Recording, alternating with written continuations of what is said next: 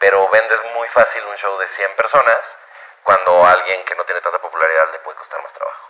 Así como todos hemos tenido problemas de depresión y ansiedad, yo tuve una depresión que casi me mata y después de salir de ella aprendí dos cosas que les quiero decir. Bienvenidos al Sobreexpuesto Show, a toda la bandita que nos escucha ahí en Spotify.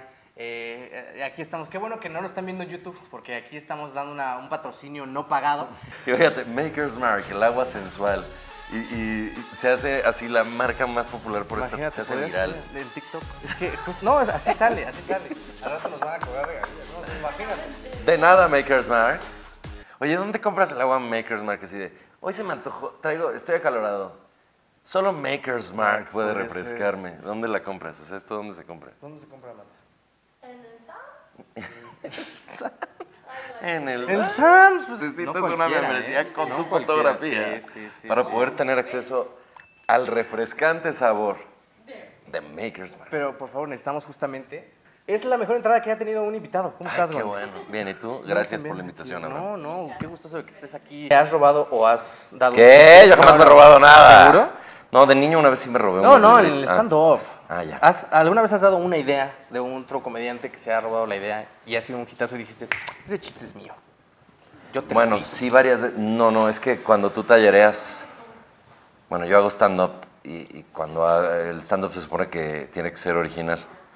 O sea, que tiene que. El que lo está diciendo tiene que haberlo Vivido. escrito.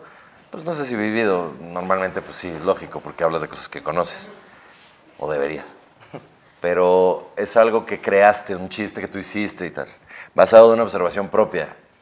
Pero sí existen equipos de trabajo que, que, que tiene de repente comediantes que son como de, de mucho contenido, por ejemplo, los de los late nights, o sea, Jimmy Fallon y Jimmy Kimmel y todos esos, salen y dicen sus chistes de lo que pasó en la semana o en el día y es algo que escribió un equipo, pero que lo conocen muy bien.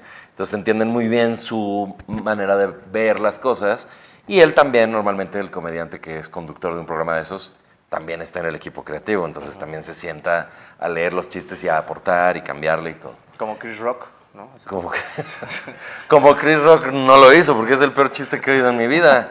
Oye, decirle pelona a la doña. Entonces, eh, si tú, por ejemplo, cuando hago cursos de stand-up, doy cursos, hay muchas sesiones que son de tallereo, que es, pues, tú llevas tus propuestas, tus, tus observaciones y tus chistes, y los expones, y otro equipo de gente que está escribiendo, o sea, en este caso los alumnos, y yo como profesor, más bien como que coordino, pero entre ellos se dan muchas ideas y se critican y todo.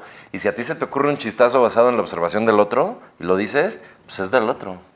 Ok. Es del que escribió la observación, porque esa, esa sesión de tallereo ocurrió porque alguien llevó propuestas y chistes que quiere que le ayuden a trabajar. Entonces la política entre comediantes es, si tú me estás diciendo que estás pensando en hacer un chiste de ir a la Basílica de Guadalupe y yo te digo, ay, los peregrinos tal cosa y no sé qué, y, y está chistoso, entonces puede ser que a ti te sirva mucho mejor que a mí, porque yo que, nada más porque se me ocurrió un chiste basado en tu observación, voy a llegar yo a decir, oigan, jamás en mi vida hablaría esto, pero ¿qué tal cuando los peregrinos van a Pero la entonces basílica? es más de quién cuenta el chiste y cómo lo cuenta que el chiste en sí ¿Quién mismo. conta? ¿Quién cuenta? ¿Quién el chiste? conta ¿Quién conta el chiste? Este es italiano.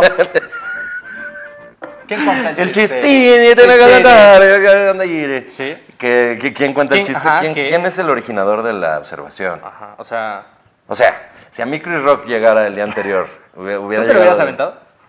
¿El chiste? No, es que a mí, a mí no se me hizo un chiste.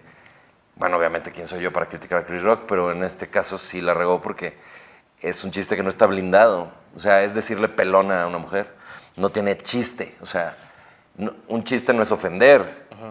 O sea, el chiste es este, buscar la manera de que incluso la persona de la que te estás burlando pueda reír con el chiste. Entonces, no sé, o sea, como que siento que es- se me hizo poco. Incluso tengo ahora una rutina de stand-up donde hago chistes de esa situación y digo que los mexicanos somos expertos en blindar los chistes y que la cagó, la regó Chris Rock porque se avienta el chiste así de, nah, pinche pelona culera. Bueno, no me acuerdo cómo era el chiste, ¿no? Pero algo así. Pero así, así, así lo dijo los Oscars. De fondo, de fondo eso era. Vea que Will Smith se... Bueno, que Will Smith primero...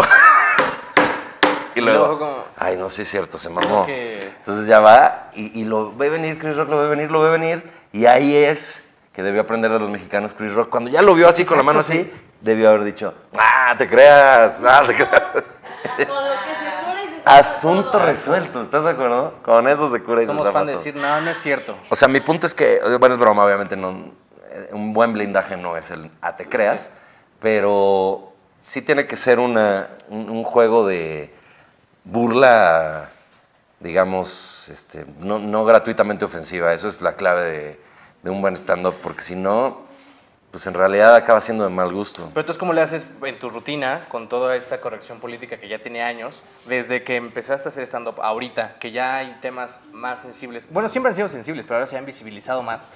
¿Alguna vez has tenido como un problema de que ahora manejes distinto la temática? Bien lo dices, que siempre han sido... O sea, la- el mundo es igual que antes.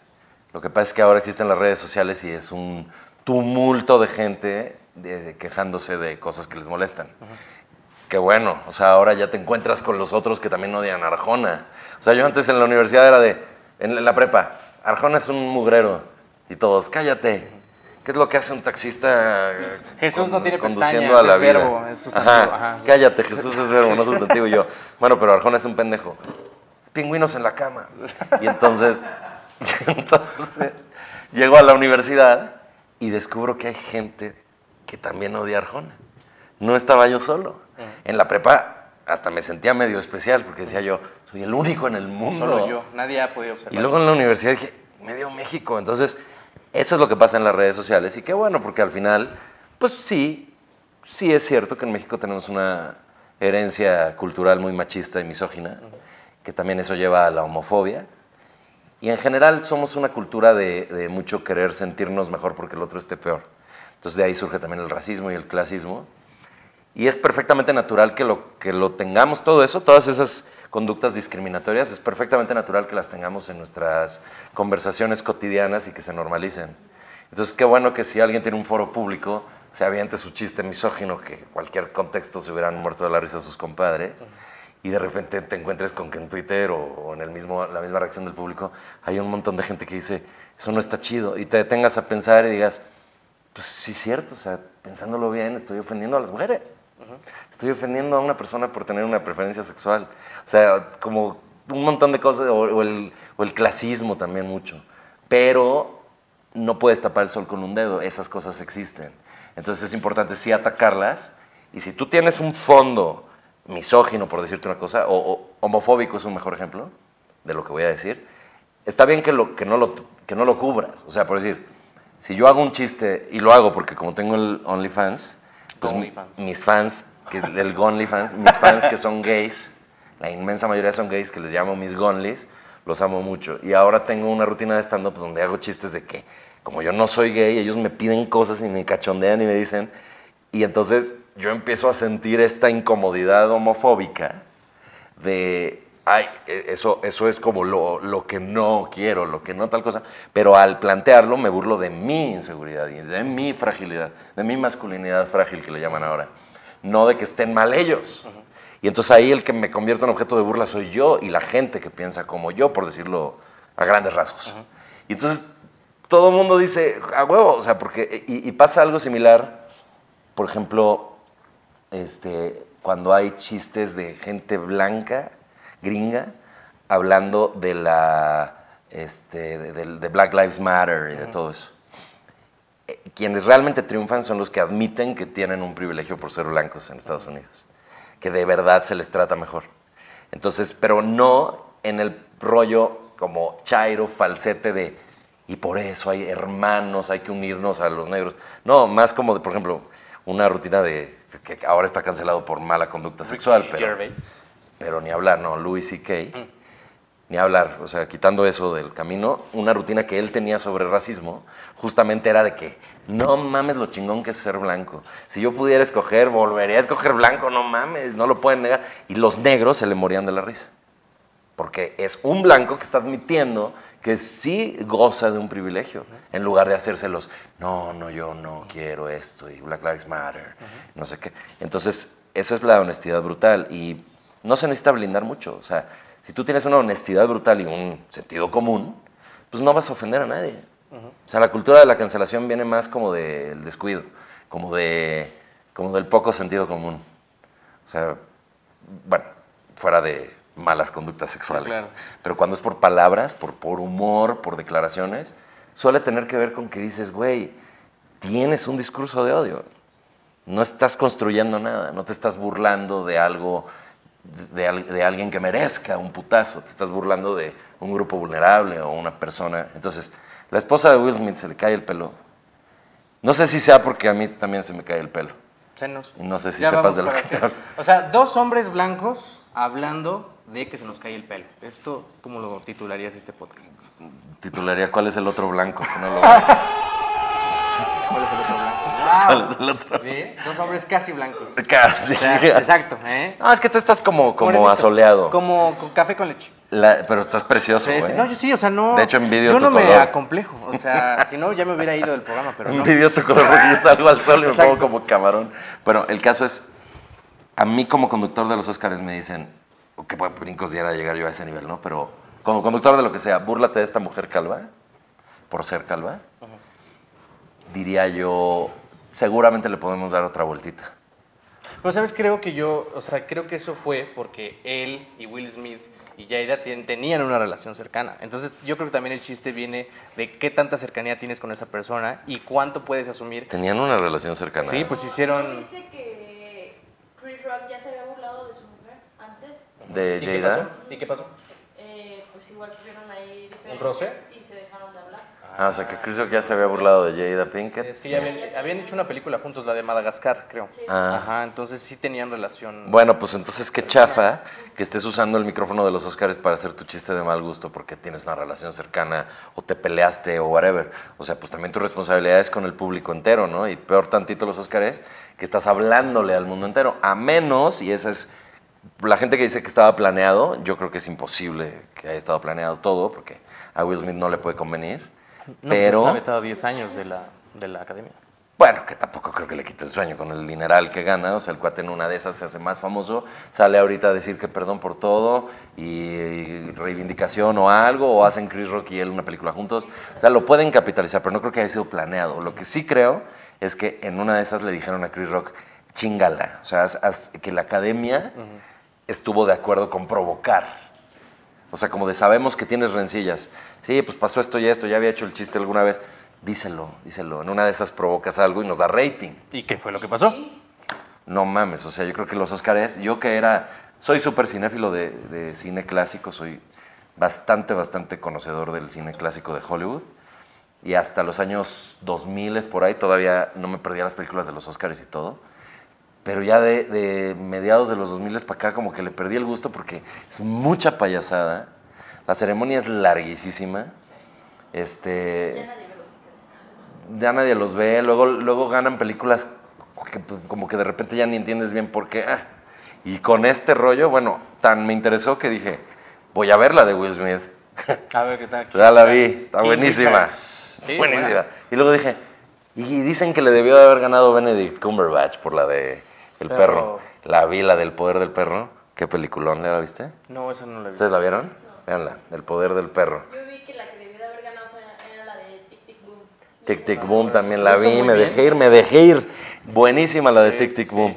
Y además hasta, hasta me dio interés volver a ver Rent, que trata del autor Sí, de de Rent. Jonathan Larson. Que cuando la vi no tenía idea de, de lo que estaba viendo y como que no la aprecié. ¿Ya viste la película? Entonces- No, no, vi la obra de teatro. Ah, sí. Y este, pero bueno, el caso es que Regresando. sí creo que pudieron haberlo hecho provocativamente, pero en mi opinión Chris Rock quedó como un imbécil y es mucho peor para él esto, según yo. Pero incluso después de que pasó eso, las ventas de su show se incrementaron 300% para ver justo qué iba a decir después de eso. Bueno, pero una cosa es el morbo y otra es el currículum de se aventó un chiste de una mujer calva. Pero incluso en el discurso popular en redes no se le, no se le tacha tanto a Chris Rock. Por eso sino estoy diciéndote eso. Will Smith. Por eso te digo esto. O sea, bueno, ojalá que no le afecte, no le deseo el mal a nadie. Pero como comediante creo que es muy chafa lo que hizo Chris Rock. Ok. O sea, creo que ese, creo que ese chiste demuestra que, que de veras ya los intereses de, de llamar la atención y hacer ruido superan el- la búsqueda de calidad del humor. O sea, los Oscars cuando los conducía Billy Crystal, no quiero sonar como el abuelo Simpson en el árbol Y te va a limonero. pasar a ti. Así. Pero cuando era Billy Crystal era un humor tan cagado, o sea, risa tras risa tras risa. Había burla, había todo, pero era un entertainer así como de, eh. Y aquí es de, tú, San Pendejo, tú, pinche calva, tú, no sé qué. ¿Qué es eso, güey? Eso muy bully. Muy bully. Estamos en un humor muy bully. Y al mismo tiempo, estamos en el, no hagas eso. O sea, el movimiento de la cancelación es, no te atrevas a, a ofender.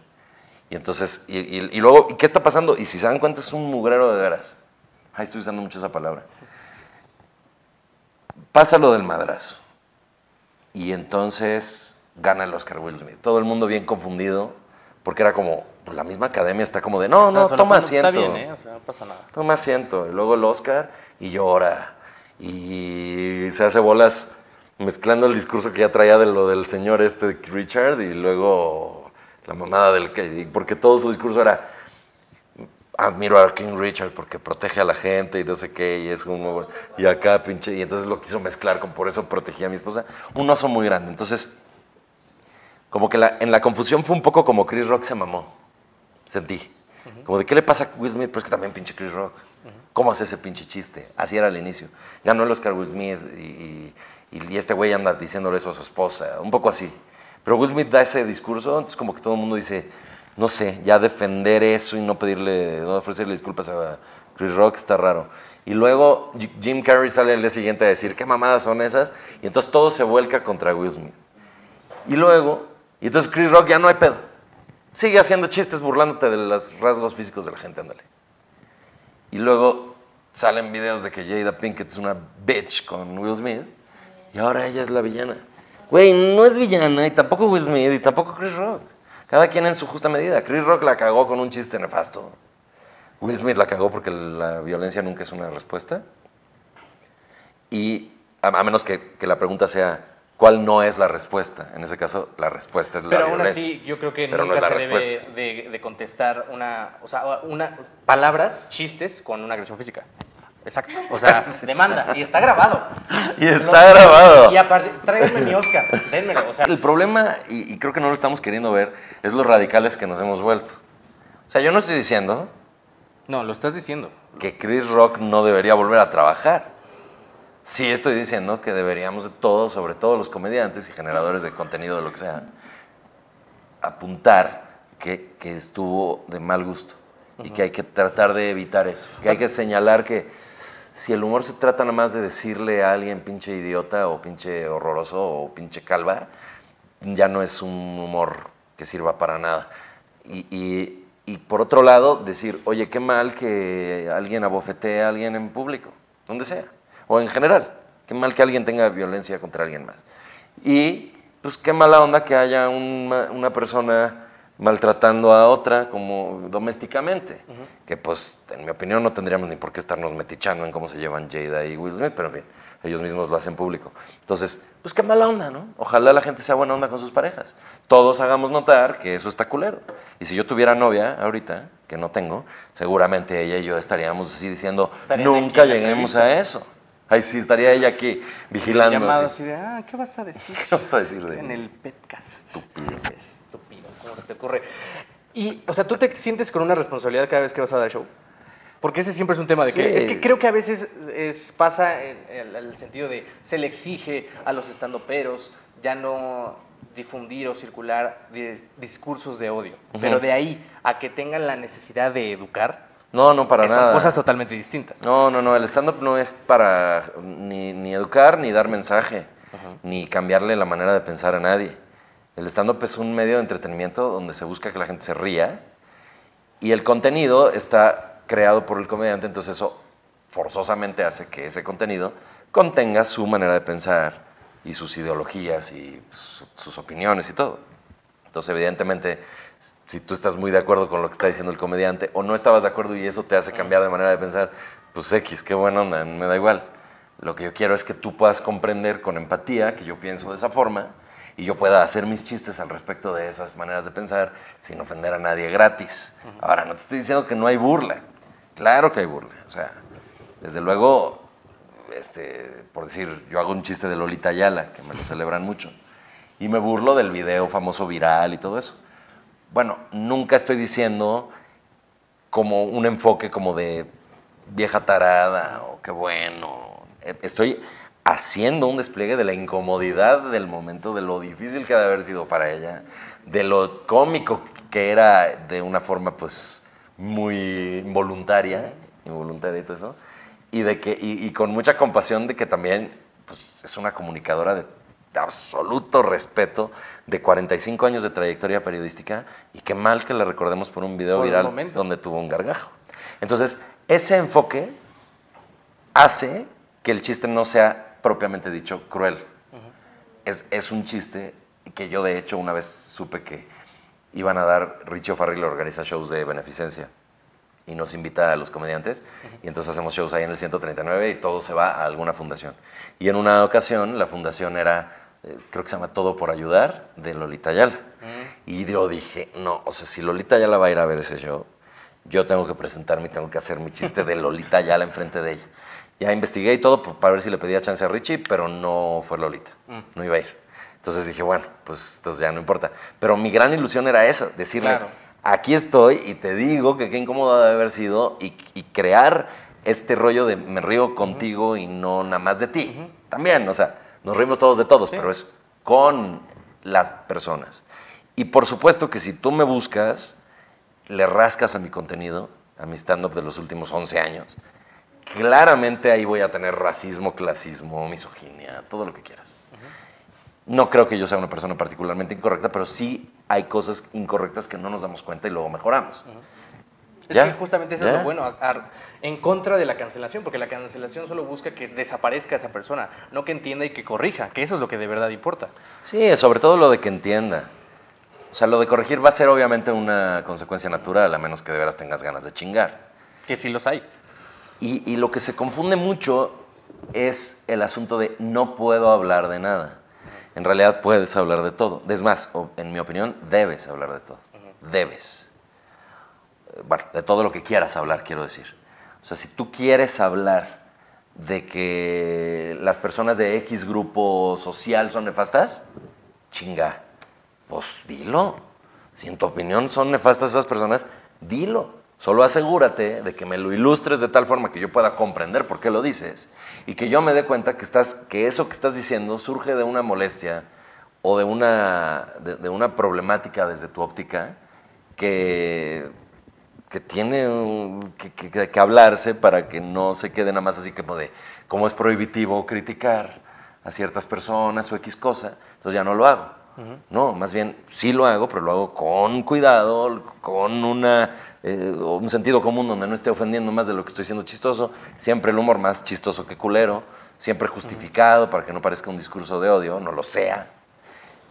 Yo creo que se de- puede hacer, entonces creo que es una super oportunidad para hacer mejor humor. Ok, ¿Y qué es lo más difícil que te ha tocado enseñarle a tus alumnos justamente ahora Ay, pensé que a los Gonlis. A los Gonlis. Y yo, pues híjole. Lo más difícil. Si yo te contara, mano, con decirte que es una cosa que se llama el paso de campana. Órale. No te creas. Paso de campana. El exclusivo. Lo vamos a dejar en la descripción de este podcast. En todos, Spotify, iTunes. 20% de YouTube, descuento. 20% de descuento. Onlyfans.com diagonal Gon Curiel. Gon con G de gato, Curiel con C de culazo. El primer OnlyFans eroticómico de México. Nada más. Y estoy la deli, eh, estoy deli. Eso es- lo puede usted, lo puede usted comprobar por solo 10 dólares al mes, son 200 pesos. La deli y además converso con ellos. Ah, o sea, ahí No, trato, no, one ya by es one. homoerótico a más no poder, no tienes una idea. Sí, cañón. Cañón, cañón. Sí, es mucho amor ahí, mucho, mucho cachondeo. Ahorita, ahorita llegamos a la parte de qué es lo más difícil que has enseñado ahí. Pero a tus alumnos justamente que quieren esta nueva camada de comediantes que justamente quieren empezar a tener como un nuevo discurso. que, o sea, como... Qué curioso que me lo preguntas. Las últimas generaciones, no que, no que hayan pasado años, mis generaciones eran hace siete años, que es cuando estuvieron Alex Fernández, el Conde Fabregat, este, Slobotsky, Eva María Beristain, Josué, y muchos, Carlos Mosco, muchos comediantes muy fregones que están trabajando ahorita y muchos que no mencioné. Y ya eh, de cuatro, siete, seis años después, en el 2020, lo retomé, pero en línea. Y todas esas, todas esas nuevas generaciones, sobre todo del 2021 para acá, tienden a irse para el otro lado. Son demasiado cuidadosos de lo políticamente correcto y demasiado ofendidos por todo. Y entonces de repente ya es un humor que ya no se burla, se defiende. O sea, me, me escriben chistes así de que, ¿qué onda con los viejitos que se ofenden de todo lo que decimos los jóvenes? a ver señor, usted es un pinche rancio vejete, ¿qué me está diciendo? Y yo de, mmm, fatídico, al, al tratar de ilustrar que tu generación es distinta que la de arriba, te estás poniendo como víctima. En lugar de burlarte de la persona que está, según tú, haciendo algo negativo. Que tú pienses que todo, el- que todo lo que dice la gente grande es ofensivo, es válido. Pero entonces ilústramelo con cosas que dice el Señor. No nada más digas pinche viejo culero, porque entonces estás haciendo lo mismo que estás criticando. Estás diciéndole, estás burlándote de alguien por ser viejo. Estás burlándote de alguien por tener otra mentalidad. Güey, eso es, es discrimi- discriminatorio. Mejor dime qué cosas dicen, cómo, qué cosas te ponen en Twitter. Este, ¿Qué es Twitter? burla- búrlate de ellos de alguna forma, que yo pueda entender tu punto. Y entonces ya no tienes que decir que tú eres de la generación que se ofende de todo. Ya no tienes que decir nada de ti. Con que tú digas cómo es del mundo según tu óptica, estás conteniendo todo lo que tú eres. Y la gente lo puede ver. Entonces, lucho mucho con, con mis nuevos alumnos de quitarles el narcisismo de, ¿cómo están? Bien, qué bueno. Bueno, pues yo soy Juan, tengo 27 años y sí, sí soy de Catepec, ¿no? O sea, como que, como, güey, me vale madre. Y hola, soy Juan, ¿y qué pedo con Ecatepec? Trácale, trácale, trácale, chistes de eso, chistes de eso. Y entonces la gente va a decir, obviamente es de Catepec Ok. porque se le nota por lo bien que conoce Catepec. ¿Quién va a decir, ¿por qué estar hablando de Catepec? ¿Por qué no nos dijo de dónde es? ¿Qué oculta? No, güey. Entonces, quitarle un poco como el, restarle peso a la autobiografía es una gran chamba. Enfocar, que, que ubiquen que el protagonista del stand-up nunca eres tú, sino las observaciones, el objeto de observación cómica que es aquello de lo que te burlas. O sea, por decir, no sé, te vas a burlar de AMLO, pues a darle imitación al pinche AMLO. Que no, no de horas de yo voté por este, el otro y Anaya y son pendejos los que votaron por AMLO. ¿Para qué? Mejor nada más hazlo diciendo sus pinches mamadas y ya va a estar la... ¡No! ¡Vamos a permitir! ¿Sí? Las injurias de la oposición. ¿Qué estás diciendo? Pues que lo consideras un güey X o Y. Si lo imitas diciendo cosas mamadoras, cosas pendejas, lo del avión, la chingada, ya no tienes que decir, yo opino que está mal este presidente porque... Entonces, restemos discurso y dibujemos más nuestras observaciones y de esa forma vas a lograr que la gente pues, sí te escuche y sí se ría, en lugar de estar como vendiendo un humor pesado, de "Oh, cada vez que voy a ver stand-up me explican de dónde son, cómo piensan y por qué son así. ¿Me explico? Sí, sí, sí. Y con lo políticamente correcto igual. O sea, ahora es tanto miedo de ofender que me entregan unos pinches textos de ¿qué le dijo una pompa a otra pompa? No te pases de la raya. Dices, no, güey, búrlate. Eh, Pero ve, aquí el público se está aguantando, ¿eh? Aquí todos están como, a ver, ríanse que se escuche, chingas. Déjalo a punto. Para la próxima rutina, sí. Y eh, esto me lleva justo a la siguiente pregunta, porque tú al principio de Ese la... chiste es un éxito en bares y reuniones familiares. En donde sea funciona. Eh, hay- así se va a llamar este podcast. Pero muy con sacarina, güey, el pinche humor, ¿no? Hay que ser... Es que a veces eh, justamente le tienen miedo a eso, al, al este... O sea, la cancelación, pero ¿quién te va a cancelar si nadie te conoce? ¿También? Y también, y lo digo en general, o sea, yo obviamente pues tengo, eh, estoy trabajando en un medio que es el stand-up, que en general es bastante nuevo, bastante chico. Hay gente ya muy, muy grande, exitosa, que está llenando teatros y todo, auditorios de ciudades por todos lados. Daniel Sosa ya hasta Europa va a ir. Este, eso es un tamañón. Pero en términos generales no somos todavía el mainstream de, bueno, de la Estados tele, Unidos- ¿no? Bueno, de Estados Unidos ni hablar, pero de la tele, o sea, Es que justamente es a lo que iba. Que siento, antes... siento que todavía no somos el Víctor, Derbez, o sea, es, es- todavía el stand-up es así. Entonces, pues que te cancelen, ¿qui- ¿quién? ¿Que te cancele quién? ¿Los tuiteros? Los cole- los- ¿Un par de colegas? Pues no, no hay un pinche reglamento que te prohíba subirte en cualquier lugar. O sea, si tienes tus redes sociales, vas a la taquería de la esquina y dices, oye, te hago show por tacos. Y haces tu pinche show y ganas una lana y qué. O sea, ¿sí me explicó? Como que es mucho miedo a una cosa que todavía no es, por lo menos para quien empieza, tan peligrosa. Creo que hay que rifarse Y hay que encontrarse con el público y decir, ah, me mamé con ese chiste, ok, perdón, no lo vuelvo a contar. Ahora estabas platicando justamente de que no se ha llegado al nivel de la tele y al principio de, de los Oscars que tienen todo un equipo los, que los creadores de los Late Night. Y tú fuiste parte de un experimento que se hizo aquí en México. Entonces, me gustaría decirte cuál es el problema de la tropicalización de los Late Night en México. O sea, son los escritores, son este, el ritmo, es el host. O sea, desde tu opinión, ¿cómo notas que no se tropicaliza bien el, el- el, pues el concepto? No, lo que creo es que de- tanto en los late nights como en los chocolates y en lo que me digas, está mal querer imitar un formato de otro país. Creo que una cosa es, bueno, no, no tanto el formato, sino como lo, lo- como lo específico de, de cómo se hace. O sea, si tú quieres este, hacer un late night en México o un stand-up, pues, pues, las herramientas son las mismas, los chistes tienen una, fórmula similar, pero pues tienes otra idiosincrasia, ¿no? Entonces, hacer, de repente pa- pasa mucho eso, que el stand-up es como muy mamón, como muy agringado, porque claro, como somos mamadores, que estamos desde hace años viendo comediantes gringos y diciendo, oh my God, ¿cómo quisiera ser como ellos? Vas y los imitas y pues no conectas con la gente de aquí. Por ejemplo, el indio Brian, que es uno de los mejores comediantes de México, lo invité al proyecto del Showcase, que ahorita te lo quiero platicar, y pues estábamos varios estandoperos como más de la condesa, ¿sabes?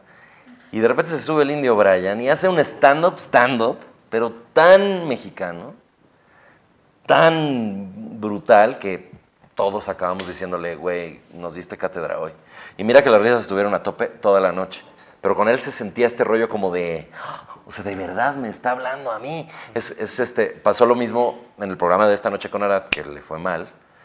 El último programa, el último episodio de 12, fueron de invitados Albertano y el Víctor, porque tenían su programa de nosotros los guapos. Que yo dije, pues, ¿por qué no me invitaron a mí, no? Con, con ese nombre, pues, ¿por qué no me invitaron a mí? ¿Qué estamos haciendo aquí? No me invitaron ni de asesor, se me hizo un poco raro. Pero para darles el insight de cómo realmente sepan es. cómo Porque en el caso de ellos es cotorreo, no Sí, son sí, realmente pero- guapos. Pero pues, puedes consultar a alguien que sí. Alguien Ahí está. Que lo dejen en comentarios. Del 1 al Gon Curiel, ¿cuántos Gon Curiel le dan? Bueno, el caso es que todo ese, toda la temporada, pues mira, yo abría el, el show, yo hacía un stand-up como para calentar al público. Luego salía Arad de la Torre, empezábamos el programa, gran emoción, la gente gritaba y todo. Luego Arad se aventaba unos chistes, un monólogo ahí como semanal. Luego chistes de noticias desde el escritorio. Luego invitado, y un invitado, y entonces ellos dos platicaban y yo podía interrumpir con chistes. Dinámicas chistosas. Todo un esfuerzo para divertir a la gente. Había risas. Pero el día que entraron Albertano y el Víctor al foro, que era la última grabación, güey. ¿Cómo agradezco esa experiencia? El último día, el último programa, entran ellos dos y desde que entran empiezan a decir mamada y media hacia el público y yo oí en ese momento las risas que no oí en los otros 11 programas. Dices, ¿qué falló, güey? ¿Qué falló? Pues querer ser muy finos, querer ser muy gringos, creo, creo. Y no, no va, esto no va contra Televisa, así contra mi casa, no, tele- sí, no va contra mi casa Televisa, ni contra Arad, ni contra mi Emilio, querida, mi, sí. querida, mi querida amiga Adriana que lo produjo, no. No creo que sea ese el problema. Creo, que- o sea, no creo que sea de alguien. Creo que en términos generales todos como equipo buscamos alcanzar una... O sea, nos medimos contra una vara que creo que pues en México, Canal 2 y todo, las estrellas, pues no, no, no, no conecta tanto. Y entonces creo que es más bien eso. O sea, yo estoy seguro que puedes poner en un escritorio igualito, como de Jimmy Fallon, que era así el de Arad, ¿no?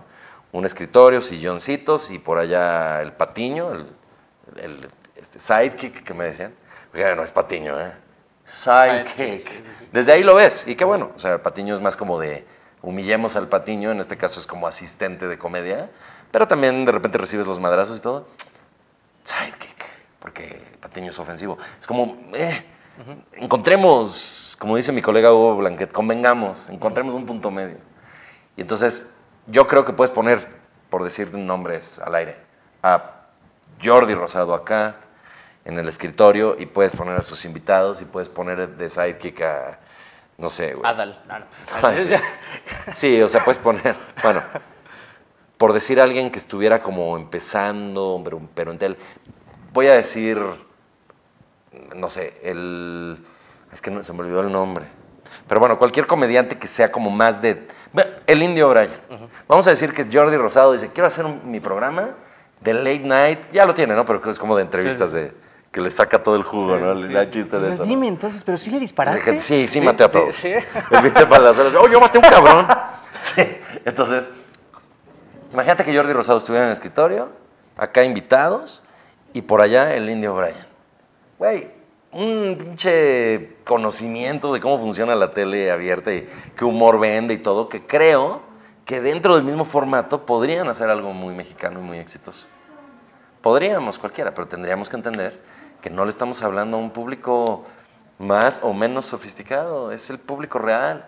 Hay que conocer al público y entenderlo. Y creo que en el stand-up pecamos también mucho de eso. Ya estamos llegando a la recta final de Sobre Expreso Show y me gustaría preguntarte sobre el showcase. ¿Cómo está eso? ¿Dónde se come? Eh, ¿Quiénes van? ¿Cómo, ¿Cómo lo armaron? ¿Quiénes? ¿Cómo? ¿Dónde? Bueno, en, en breve, espero ser breve en, en esto. No, tú dale. Roberto Flores y yo, que somos comediantes desde hace 11 años, empezamos al mismo tiempo.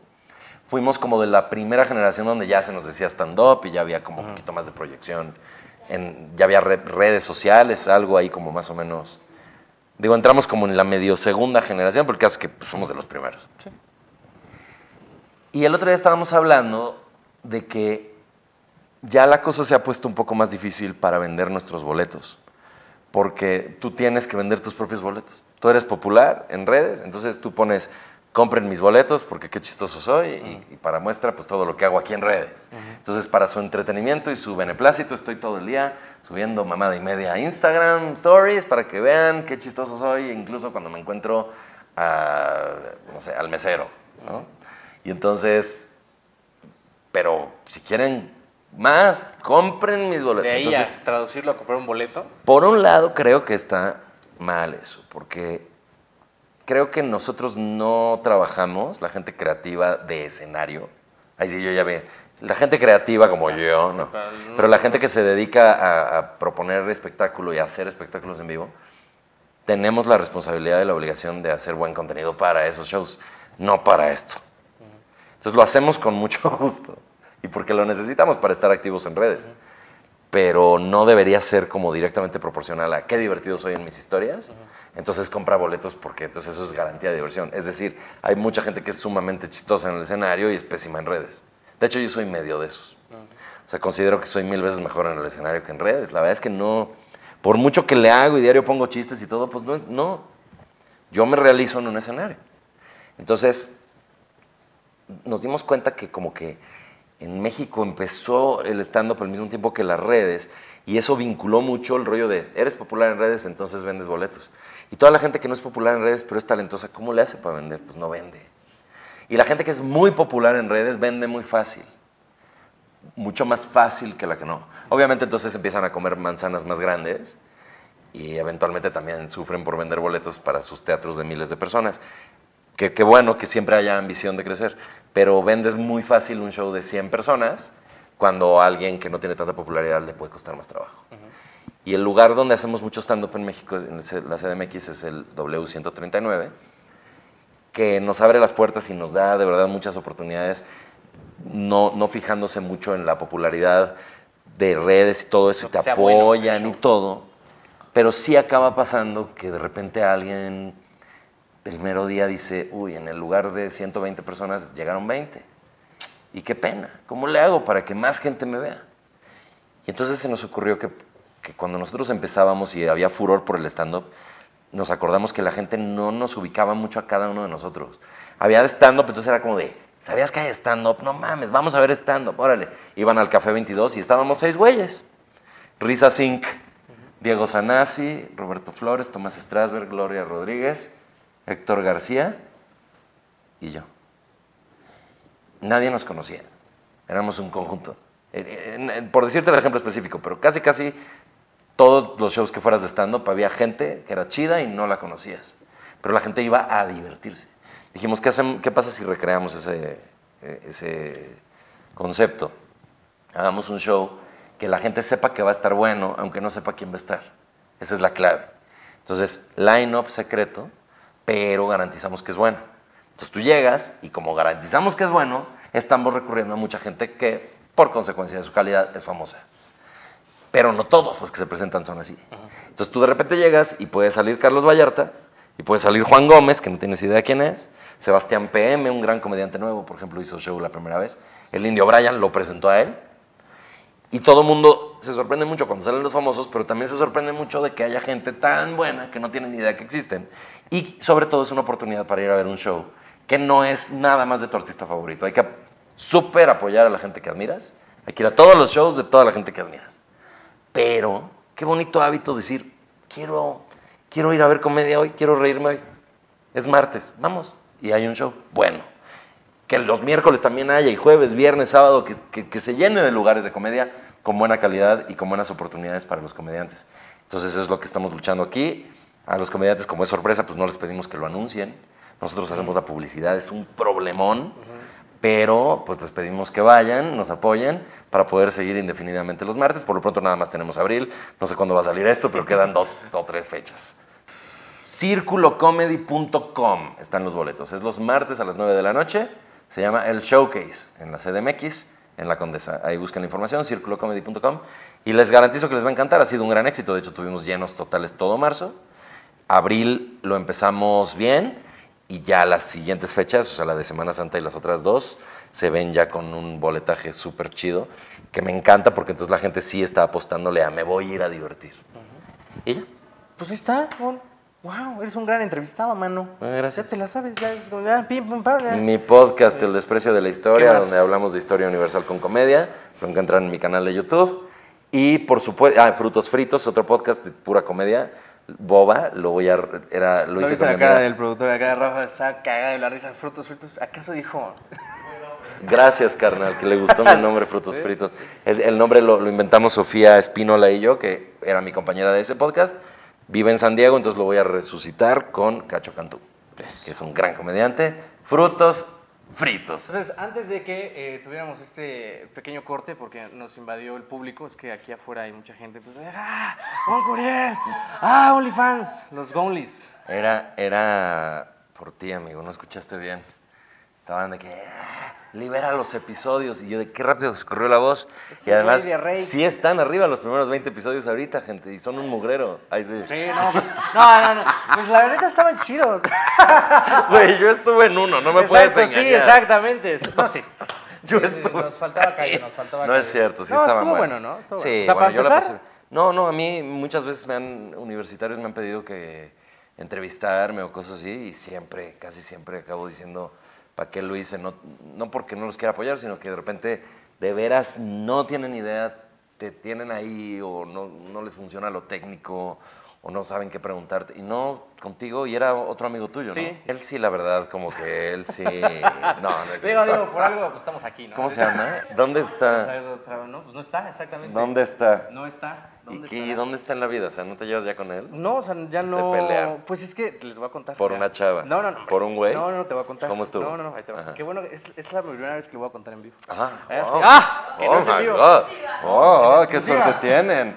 Oh, qué suerte tienen. ahorita- y ahorita llega Rafa. Esto está mejor que los episodios perdidos. Te voy a contar. No, es que ese programa pues era universitario y era de él de radio. Pero Mm. yo justamente con mis amigos empecé a grabar los episodios para YouTube porque dije, pues YouTube es lo de ahora, es lo de ahorita. Ah, lo de los chavos. Lo de los chavos, dijo. Ah, Hubo ya. una vez que me pendejeó al aire dije, perdóname, pero discúlpame. Ah. Soy una persona profesional. Obviamente terminé el programa y dije, ya no puedo seguir con esto. Y luego ya dije, pues si ya tengo los micrófonos y ya tengo la infraestructura, pues ya no necesito el programa. Infraestructura, La ¿verdad? infraestructura. Oye, pero ¿qué le, ¿cómo que te pendejeó? Perdón, no, no, no es, es, que, me, no es que me eh, guste el chisme. No, no, ahí te va. Estábamos en corte, pero yo siempre era como en esos, en esos momentos. Sí, sí, ya. ah, Este es mi programa. Hacen carrerón, Este, ¿no? Es en esos momentos, este, pues cuando era corte tenía que dar el- la salida. Es como, bueno, muchas gracias por escuchar tal programa. Regresamos en cinco segundos. Y en, la, en, en el número me faltaban como cinco segundos y lo dejé solo.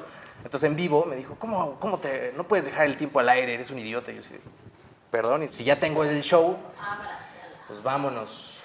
¿Y no tienes ya partner? ¿Te traumaste y ya dijiste yo solo? Después intenté... con- ¿Intentaste eh, qué cosa? O sea, Perdón. conducir. Ah, con razón, sí, dije, ¿cómo pues, ¿qué crees? viene al caso ahorita? Exacto, ¿para qué? Ajá. Este, y no, y no, como que no... No, nada, Oye. como que empecé a agarrar el formato así, one by one, y y también es más fácil a veces cuadrar como las agendas, porque luego los conductores así es como más de, ah, no sé si quiero o si puedo, como que no se lo toman en serio. ¿Tú sí te lo tomas en serio? No. Ah, tú sí. Porque este es una entrevista de trabajo, exacto, me estás ¿verdad? entrevistando a mí, ¿no? No, No, me Entonces, estás, bueno, me estás entrevistando para ver si me quedo con la Exacto. chamba de co-conductor. No, Pero tienes un podcast. sí. ¿Cómo salió ese podcast? Bueno, tienes un buen punto. No es cierto, ¿eh? Si me quieres invitar, podemos platicar. Ah, sí. Invítame cuando quieras de invitado, eso sí. No, sí, yo encantado. La de risa siempre contigo, ¿eh? Chisme. Este. ¿Verdad? Es lo que vende, ¿eh? Eres un muy buen creador de clips. Gracias. Sí, sí, sí. Ay, Un buen creador de De clips. clips. Y yo ahí con una. eh, y yo y me quedo con eso y de. Mmm, corte A 15 años después. Fábrica de clips. Curiel. Ay, Clips Curiel. Y yo ahí en los pasillos con mi casco, como de, como de ingeniero. En los pasillos. del- no, es que es peligroso, te puede caer un clip. Y entonces te tienes que poner así como Guau, construcción. ¿Cómo escaló esto? ¿Hasta dónde llegamos? Y eso ahí son mis clips. Así como todos hemos tenido problemas de depresión y ansiedad, yo tuve una depresión que casi me mata y después de salir de ella aprendí dos cosas que les quiero decir. La primera es que todo está en el proceso mental, qué, tanto, qué tantas vueltas le das a las cosas. Hay que detener eso. Hay que buscar terapia para detener eso, las- el rumiaje. Y la segunda es que la única manera de evitarlo en realidad es ser una buena persona y entender, o sea, pero sí ser una buena persona. O sea, sí deberás no hacer el mal, evitarlo a toda costa y pensar siempre en la gente con lo que los puedes lastimar, no hacerlo. Y eso incluye no contar chismes. No, no, no sirve de nada hablar un chisme culero de, de alguien para hacerlo menos. O sea, como de, supiste que no sé quién le está yendo mal. Es información nociva, es venenosa, es destructiva porque la gente se entera de lo que dijiste, te desacredita, te provoca enemistades y la gente a la que le das esa información también tiene ahora un veneno con el que se puede lastimar y puede lastimar a otros. Entonces, ese es mi mensaje de paz, que me salvó la vida. Y ahora sí, nada de lágrimas, puro la de risas. Eso, chingado. Eso, un aplauso. Aquí, Juan Curiel, capítulo 74. Gracias. Muchas gracias por venir, mano. Me dio mucho gusto que estuvieran aquí, que nos escucharan lavando los trastes en la cama, de- en el coche. Y recuerden que si les gusta mucho este episodio, nos ayudarán cañón suscribiéndose al canal, siguiéndonos en Spotify, en iTunes, siguiendo todos los contenidos del Buen Gon. Dándole like. Dándole una compartida, porque eso ayuda mucho, ¿eh? y más en Facebook, porque ahí se hace, ahí explota la tacha. Recuerden que yo estoy en todos lados como Abraham JRZ. Me da mucho gusto que, que vengan, así que nos sigamos viendo. Vale. Pues bueno, todos allá en casita, muchas gracias. Suscríbanse, denle like y denle click a todos los botones que hay aquí porque a YouTube le gusta que interactúen. Bye. A todos. Bye. Bye. Gracias, Rafa.